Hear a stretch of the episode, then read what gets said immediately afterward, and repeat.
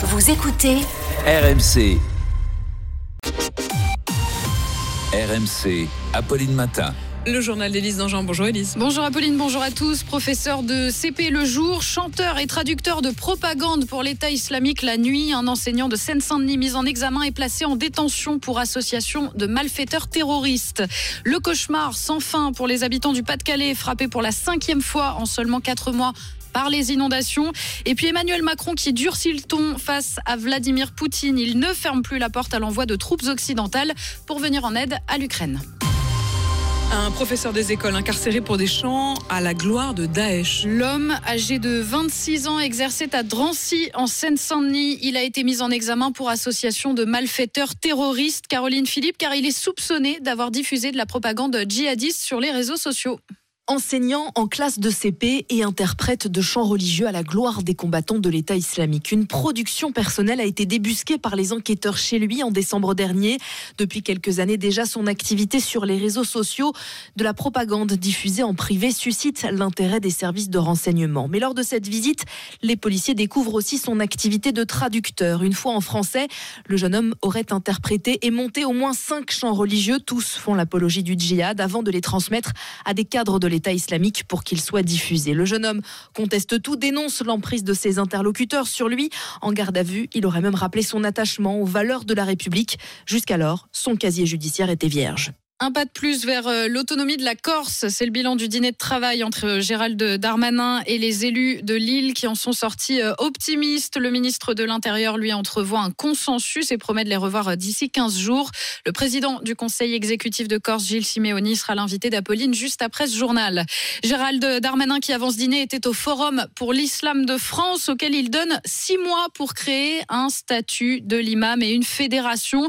Objectif structurer la deuxième religion de France, mais aussi mieux former et mieux rémunérer les imams français, d'autant que euh, ceux venus de l'étranger ne sont plus acceptés en France depuis le 1er janvier. Et pour le recteur de la mosquée de Villeurbanne, membre d'un des groupes de travail de ce forum, ce projet peut et doit voir le jour. La formation théologique doit être assumée par euh, les instances musulmanes. En revanche, euh, l'État peut participer à la formation universitaire euh, par une formation sur l'histoire de la France, sur le droit français, sur la laïcité, etc. Un imam aujourd'hui en France doit absolument parler français. Il y a le problème de la formation des imams et il y a le problème de la rémunération des imams. Il y a très peu d'imams qui sont rémunérés en réalité. Hein. La mise en place d'un institut de formation des imams, on en parle depuis 20 ans. J'espère juste que ce n'est pas des effets d'annonce.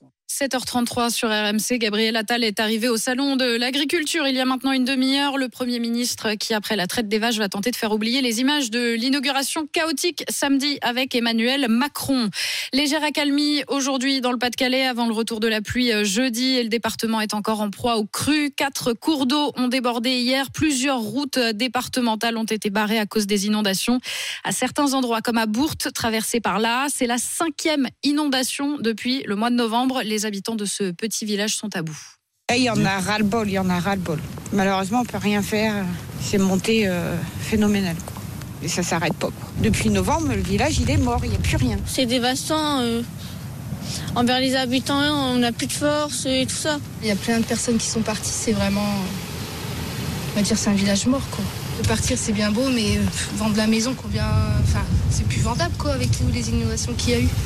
Puis après, partir où? Mon conjoint, il a quand même son entreprise qui est juste là, donc on pourrait pas partir, mais c'est difficile, quoi. Avant, c'était vraiment bien, quoi, mais là, euh, on essaie de pas trop regarder dehors, on va dire.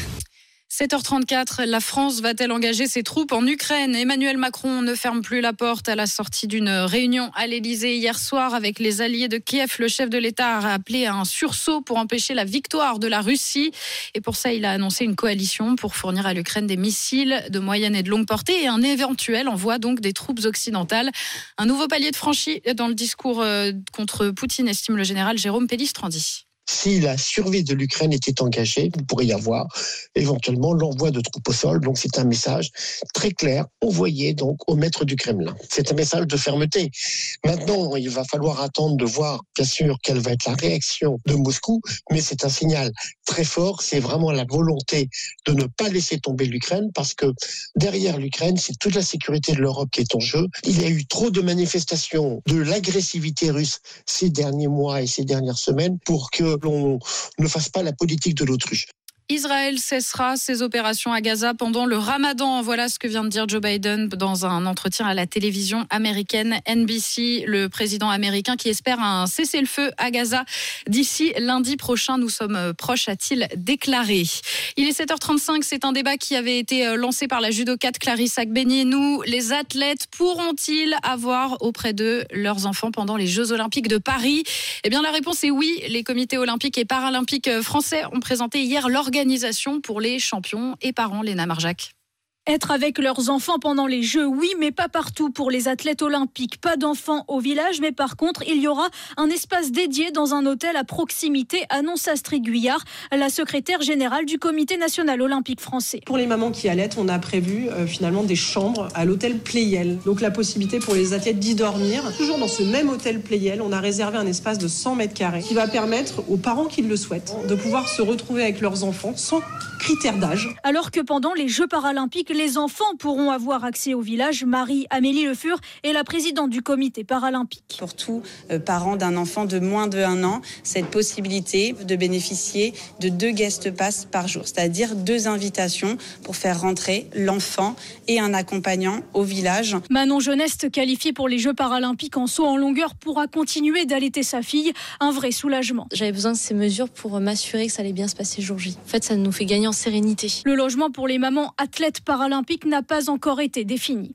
Et avant les Jeux, il y a du foot ce soir avec le début des quarts de finale de la Coupe de France. L'Olympique lyonnais reçoit Strasbourg à 20h45 au groupe Ama Stadium. Match à suivre sur RMC. Et puis le Quintet, 13h55 sur l'hippodrome de Marseille-Borelli. Et voici le pronostic de la Dream Team des courses RMC. Leur favori aujourd'hui, c'est le numéro 3, Allemande Zora. Leur outsider, c'est le numéro 7, Cortez Bank. La course du Quintet à suivre en direct sur RMC Découverte. C'était le journal d'Élise d'Angean.